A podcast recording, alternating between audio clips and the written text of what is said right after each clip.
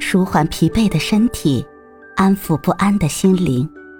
你好，欢迎收听夜听栏目《猫一会儿吧》，我是奇迹猫猫。今天为你带来的美文是：比起漂亮，女生还有哪些特质更吸引人？《乘风破浪的姐姐》第三季，姐姐们各显神通，各有各的深厚内力。势如破竹的王心凌一首《爱你》，将八零后、九零后拉回到曾经遗失的美好里，怀旧成了一种安抚，拥有无上的吸引力。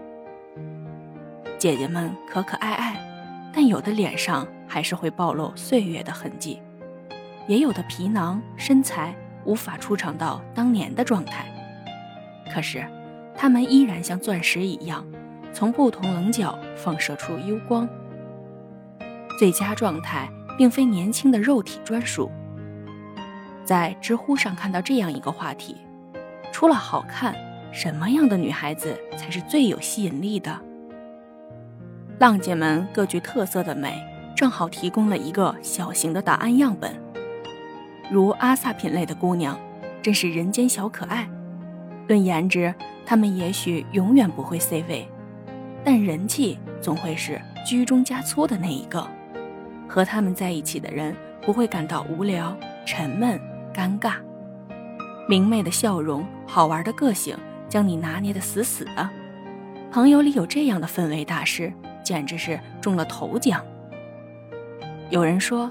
现在对“少女感”这个词有些敏感，明明已经是大龄女青年，还追求纯真的少女感，怕不是有什么心理残缺吧？可是这次浪姐让我也见识到，不论是王心凌还是薛凯琪，一颗少女心二十年不变，不随波逐流也是一种坚强。我欣赏那些知世故而不世故，立圆滑而迷天真的人。他们有一种你强任你强，清风拂山岗的气度和淡定。不论岁月怎么变迁，我还是我，那个眼里有光、心里有真的自己，永远是最珍贵的。在人精如云的集体生活里，于文文算是个特别吧，比如随时把话聊死。但于文文真的是团队的克星吗？我不这么看。我觉得他只是不喜欢无聊的对话。对于热爱的音乐，他有强烈的表达热情和业务实力。他可以说服张强加入自己的战队，可以教队友任何一种乐器，还能潇洒自如地改编歌曲，一人顶三人用，怎么都很划算。于文文是属于那些业务能力很强、情商低、不会说话讨好上司同事。因此吃了很多亏的女生的代表，可是通常不太会聊天的人也不会谄媚，有话就直说，不会弯弯绕绕的姑娘，也许会有让人尴尬的时刻。但是这种人也是简单直率，没坏心，你不用担心他会暗算你，最多让你生点气而已。庸才很多，才华横溢的人很少，忍耐也值得。高情商的姑娘令人舒服，智商在线的女生便是令人安心。留恋就是这样的存在，用学霸的魅力占领你的心，还要占领你的大脑。留恋还是奥美的创意总监，玩乐队可以即兴作词，是妥妥的北大才女。聪明绝顶的女生谁能不爱？有她在身边，就等于坐拥无限额的锦囊妙计。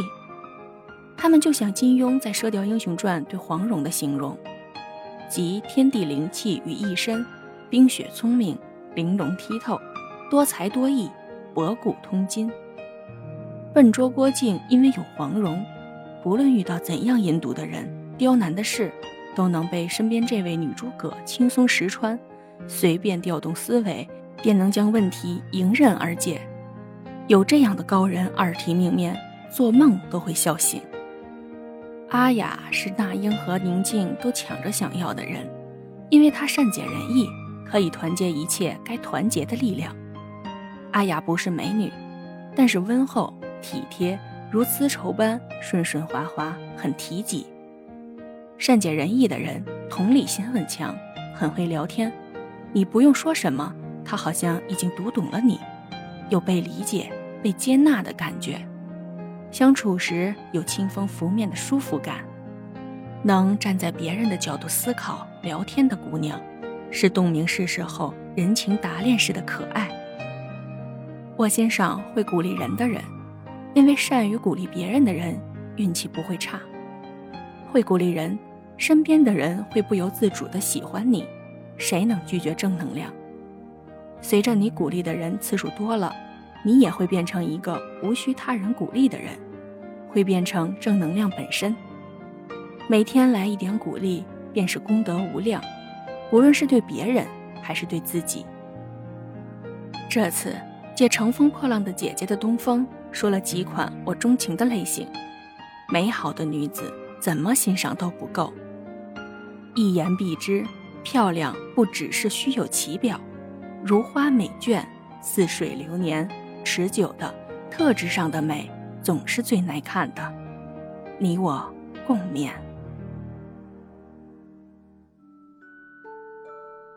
今天的分享就到这里了，欢迎关注、订阅、分享、点赞，一键四连，也欢迎评论区交流互动哦。